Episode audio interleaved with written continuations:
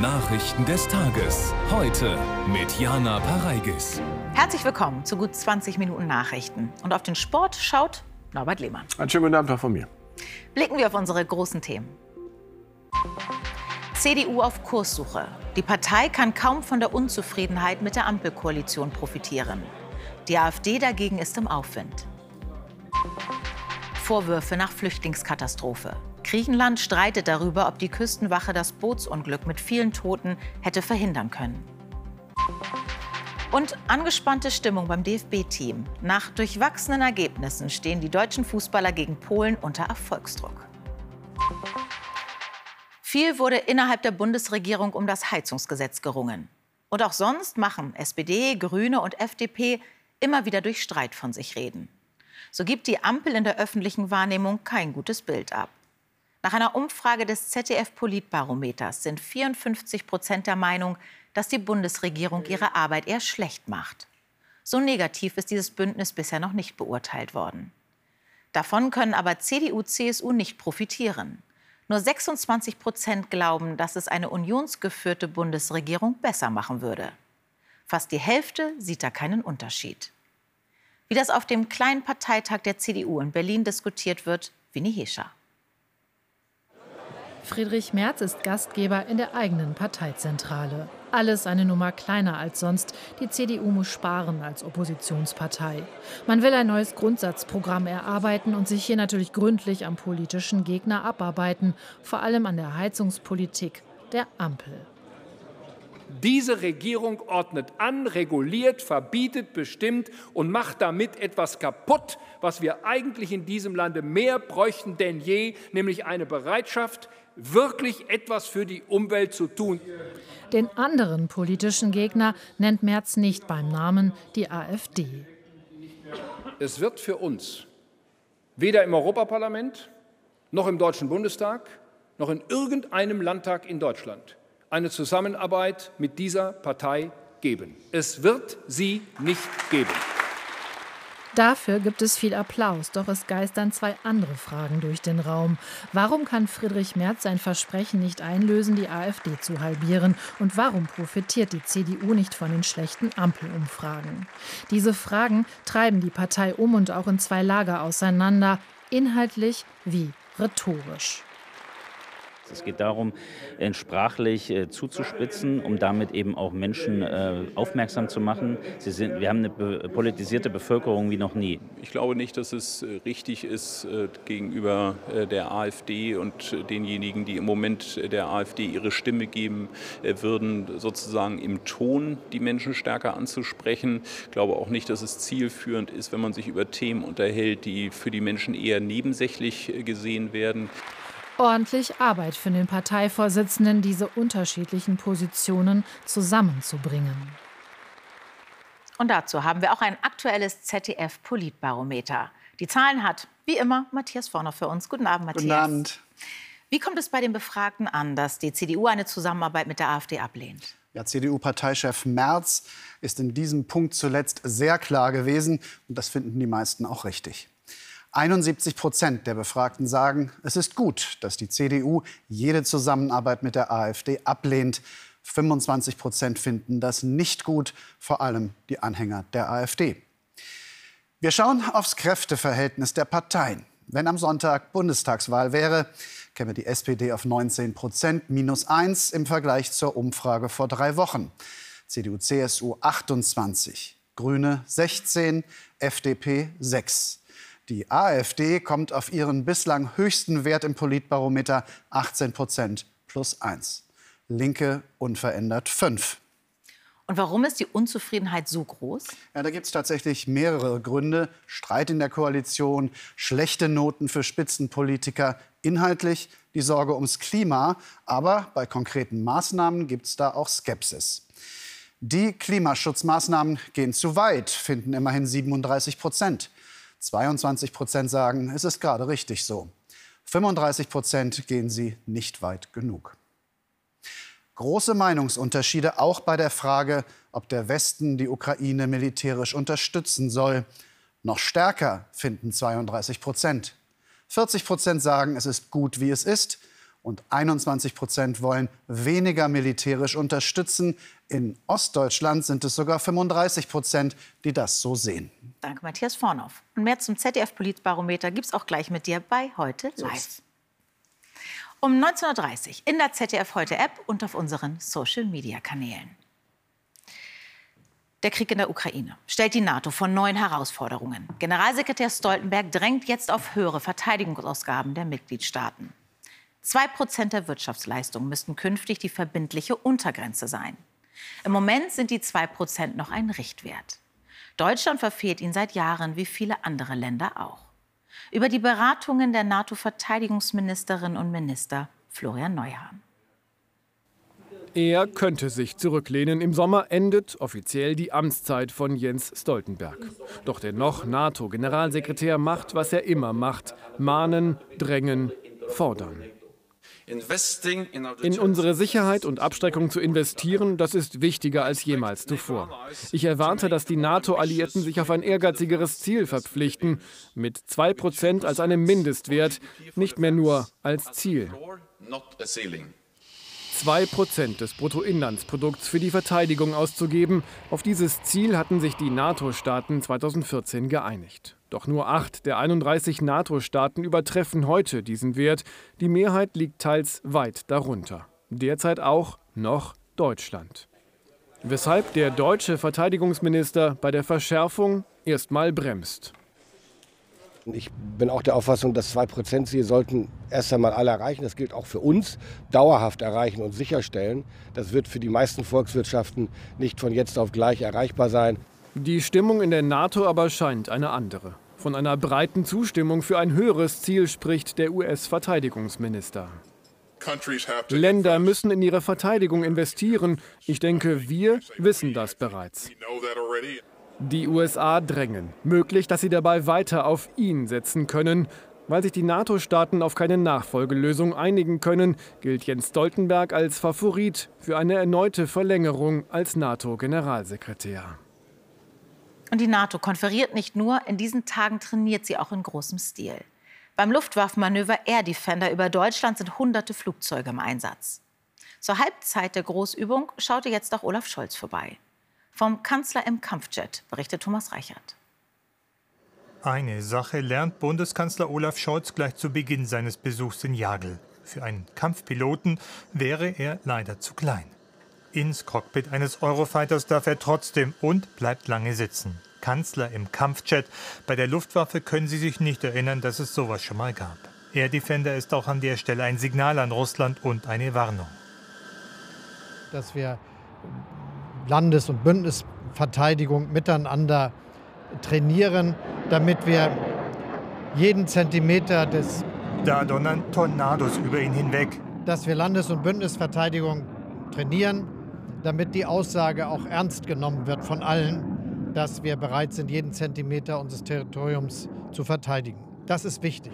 25 Nationen sind bei dem Manöver dabei. Allein die USA haben 100 Flugzeuge über den Atlantik verlegt und an diesem Tag auch einen Senator, den Republikaner John Boozman. Es ist ein Zeichen des Rückhalts. Die Piloten üben gemeinsame Angriffe auf fiktive Ziele oder deren Verteidigung. Training und Zusammenspiel sind entscheidend. Man könnte jetzt ja sagen, das ist eine Fußballmannschaft, die äh, sich jetzt hier zum ersten Mal trifft, aber so ist es halt gerade nicht. Dadurch, dass wir natürlich standardisierte Verfahren haben, ähm, die wir anwenden und dass wir auch regelmäßig zusammen trainieren, ist es halt keine uneingespielte Fußballmannschaft, aber es ist vielleicht eine, die jetzt ein paar Wochen nicht mehr miteinander trainiert hat. Flugverspätungen wegen des Manövers waren bislang überschaubar. Scholz sagt, er sei dankbar, dass sich bislang niemand ernsthaft beschwert habe. In der Bundesregierung gilt Air Defender auch als ein Test für die Zeitenwende, dafür, wie viele Einschränkungen die Bevölkerung bereit ist zu tragen. Und auch heute wieder Luftalarm in vielen Landesteilen der Ukraine. Aus der Hauptstadt wurde der Beschuss mit russischen Raketen und Drohnen gemeldet. Nach ukrainischen Angaben wurden mindestens sechs Menschen im Kiewer Umland durch Trümmerteile verletzt. Zeitgleich besuchten mehrere afrikanische Staatschefs die ukrainische Hauptstadt. Sie wollen eine Friedenslösung ausloten. Morgen will die Delegation in Russland Präsident Putin treffen. Ob die ukrainische Gegenoffensive erfolgreich ist, darüber machen Moskau und Kiew unterschiedliche Angaben. In der Region Saporischia haben ukrainische Truppen die Besatzer nach eigenen Angaben auf einer Linie von mehreren Kilometern zurückgedrängt. Die Stadt Saporischia war vor dem Krieg die sechstgrößte Stadt des Landes. Viele Menschen dort suchen nach Normalität, obwohl schon wenige Kilometer entfernt die Front beginnt. Alisa Jung. Während die Männer an der Front kämpfen, sind es die Mütter, Frauen, Töchter, die versuchen von Zaporizhia aus zu unterstützen. In der Hilfsorganisation von Ludmila Petschurina besorgen sie Medikamente, knüpfen Tarnnetze. Fünf schaffen sie an einem Tag, 170 sind bestellt. Ludmilla selbst hat vier Söhne an der Front. Gestern hat mich einer meiner Söhne angerufen. In dem Moment habe ich in der Nähe eine Explosion gehört. Ich habe gesagt, wir hören auf, mache jetzt, was du zu tun hast, ich will dich nicht stören. Bis zum nächsten Morgen habe ich nichts mehr gehört. So geht das für viele Angehörige schon seit Kriegsbeginn 2014. Die Organisation gibt den Frauen Halt, erzählt Ludmilla. Gerade jetzt, wo die Offensive gestartet ist. Welche Mutter könnte sich jemals daran gewöhnen? Jeden Tag mache ich mir Sorgen, jeden Tag warte ich auf gute Nachrichten. Viele Menschen in Zaporizhia wünschen sich natürlich Erfolge, fürchten aber auch um das Leben ihrer Liebsten, die dort kämpfen. Die Front ist von hier nicht mehr weit. Saporizhia ist eine Großstadt. Vor dem Krieg lebten hier über 700.000 Menschen. Aber auch jetzt ist hier noch Leben, obwohl es Luftlinie bis zur aktuellen Front nur 40 Kilometer sind. In der Stadt bemüht man sich um Normalität. Wenn kein Raketenalarm ist, sind die Geschäfte auf. Soldaten kommen für ein, zwei Tage Pause zum Luftholen. Ich habe früher viel darüber gelesen, wie das Leben während des Zweiten Weltkriegs war und dass Menschen einfach in Geschäfte und Cafés gegangen sind und mich gefragt, wie ist das möglich? Es ist doch Krieg, aber genauso ist es jetzt auch. So steht auf Plakaten in der Stadt, wir haben keine Angst. Nachdem wohl hunderte Flüchtlinge, darunter viele Kinder, nach dem Kentern ihres Bootes im Mittelmeer ertrunken sind, gibt es deutliche Kritik an der EU von UN- und Menschenrechtsorganisationen. Es sei klar, dass der derzeitige Ansatz der EU für das Mittelmeer nicht funktioniere, so die Internationale Organisation für Migration. Die Staaten müssten gemeinsam die Lücken bei Suche und Rettung schließen. Über die Katastrophe Annette Hilsenbeck. Trauerbeflaggung in Griechenland, wo inzwischen Angehörige derer eingetroffen sind, die auf dem Unglücksboot waren. Der Syrer Kassem Abu Sid kam aus Hamburg, wo er arbeitet.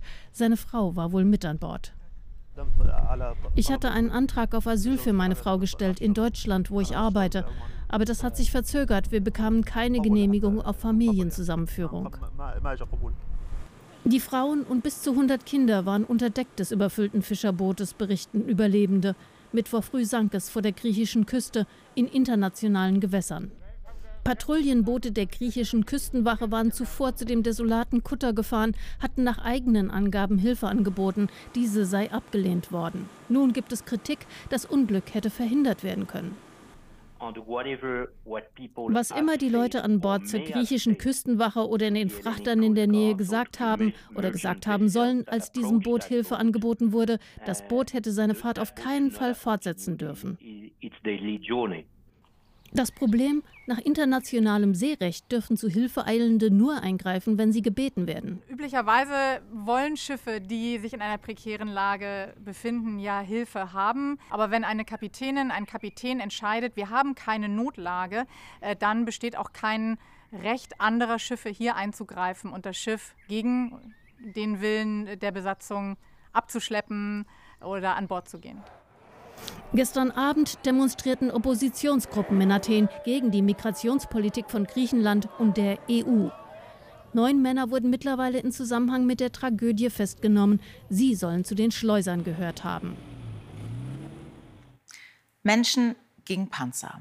Freiheitswillen gegen Unterdrückung. Dafür steht der 17. Juni 1953 in der DDR. Bauarbeiter waren die Ersten, die sich gegen höhere Arbeitsnormen auflehnten. Massendemonstrationen im ganzen Land folgten. Der junge kommunistisch gelenkte Staat rief sowjetische Panzer, um die eigene Bevölkerung niederzuhalten. Mindestens 55 Menschen starben, mehr als 10.000 wurden eingesperrt. Heute erinnerte der Bundestag an den Volksaufstand vor ziemlich genau 70 Jahren. Andrea Maurer. 17 Jahre war Siegfried Keil alt, Lehrling in den Leuner Werken, als er sich den Demonstranten des 17. Juni 1953 anschloss. Für bessere Arbeitsbedingungen, deutsche Einheit, Demokratie. Mithilfe sowjetischer Panzer und Soldaten schlug die DDR den Aufstand nieder. Anderthalb Jahre lang musste Siegfried Keil ins Gefängnis. Der Bundespräsident verteidigt den Freiheitskampf auch gegen die Vereinnahmung. Es ist eine fadenscheinige Lüge. Wenn die Gegner unserer Demokratie, wenn Populisten und Extremisten behaupten, es sei heute genau wie damals, genau wie in einer Diktatur.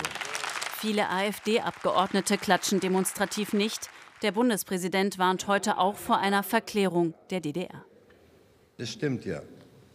Privates Glück, schöne Momente gab es und mag es auch in der Diktatur geben. Die Erinnerung daran kann man niemandem nehmen. Aber wir kennen doch so viele Zeugnisse aus der DDR, die uns vor Augen führen, dass die SED-Diktatur bis in den letzten Winkel des Alltags der Menschen hineinreichte. Der 17. Juni 1953 gilt als erster Riss in der SED-Diktatur. Hunderttausende, vor allem Arbeiter, lehnten sich auf gegen den Arbeiter- und Bauernstaat. Mehr als 50 Menschen starben. 1953 und 1989 gehören zum großen demokratischen Erbe, das die Menschen im Osten unseres Landes errungen haben. Es war ein Kampf, den die Deutschen im Westen nicht führen mussten. Am Ende erheben sich alle im Parlament zu Ehren der Aufständischen des 17. Juni 1953. Im Schweizer Bergdorf Brienz hatten wohl die wenigsten auf so viel Glück zu hoffen gewagt. Ende Mai mussten sie ihre Heimat verlassen, weil ein Felssturz das Dorf bedrohte. Heute Nacht kam der Berg tatsächlich herunter und am Morgen zeigte sich, wie knapp alles gut ging. Der meterhohen Steinmassen stockten kurz vor der alten Schule. Das Dorf blieb unversehrt. Allerdings können die Bewohnerinnen und Bewohner noch nicht zurück, weil unklar ist, ob noch etwas nachkommt. Norbert. Ja. Heute Abend muss die deutsche Nationalmannschaft aber wirklich mal was liefern gegen Polen, oder? Wir haben in 21 Länderspielen nur ein einziges Mal gegen ein DFB-Team gewonnen. Aber der einstige Fußballriese Deutschland, der wankt nach den jüngsten Misserfolgen. Der Druck auf Team und Trainer ist groß. Sie wollen den sportlichen Engpass überwinden. Flick fordert, dass die Kritik sich an ihn richten soll und nicht an seine Spieler. Ihr könnt gerne mich kritisieren, aber bitte lasst die Spieler draußen. Für Flick und die Bayern-Akteure kommt es im Nationalstadion von Warschau zu einem Wiedersehen mit dem polnischen Topstar Robert Lewandowski. Es ist ein Freundschaftsspiel, aber es geht auch ums Prestige. Ich habe lange in Deutschland gespielt, treffe viele Bekannte und Freunde wieder. Deshalb ist das auch ein spezielles Spiel. Lewandowski könnte die Krise des DFB-Teams weiter verschärfen. Das Duell im Nations League-Finale am Sonntag lautet Kroatien gegen Spanien, nachdem sich La Roja gestern Abend in einem hochdramatischen Halbfinalspiel mit 2 zu 1 gegen Italien durchgesetzt hatte. Spanien feiert seine Fußballer mal wieder. Siegtorschütze José er trifft in der 88. Minute zum Sieg gegen Italien. Ein Ping-Pong-Tor, aber vorher muss gezittert werden. Coach Della Fuente sieht zwar ein frühes Tor seines Teams in der dritten Minute, aber Italien gleicht aus vom Punkt Ex-BVB-Stürmer Ciro Immobile. Italien mit Chancen, Simon im Tor mit tollen Paraden. Spanien jubelt, im Finale geht Sonntag gegen Kroatien. Geleitet wird das Match vom Deutschen Felix Zweier. Jan-Lennart Struff hat beim ATP-Turnier in Stuttgart das Halbfinale erreicht. Er siegte in zwei Sätzen gegen den Franzosen Richard Gasquet. Trauer um Radprofi Gino Mäder. Der Schweizer war gestern bei der Tour de Suisse kurz vor Ende der Bergetappe von der Straße abgekommen und in eine Schlucht gestürzt. Heute ist er seinen schweren Verletzungen erlegen. Und gefährliche Kollision bei der Weltumsegelung Ocean Race. Nach dem Start zur letzten Etappe in Den Haag wird das führende Boot 11th Hour Racing von der Guyot Europa gerammt. Beide Schiffe werden schwer beschädigt. Die Amerikaner wollen nach Reparatur weitermachen. Das Guyot-Team gibt aber auf. Jetzt sind nur noch drei Boote dabei, darunter die Malizia mit Skipper Boris Herrmann. Gott sei Dank keine Verletzten bei dem Unglück. Danke, Norbert. Bitte. Und wir schauen aufs Wetter. In diesen Tagen stellt sich die Wetterlage bei uns um. Außer Sonne gibt es auch Regenschauer und Gewitter. Und später wird es von Südwesten schwül warm. Mehr gleich von Katja Honnefer. Das Heute-Journal an diesem Abend um 22.30 Uhr mit Dunja Hayali. Morgen begrüßt Sie hier Mitri Serin. Auf Wiedersehen.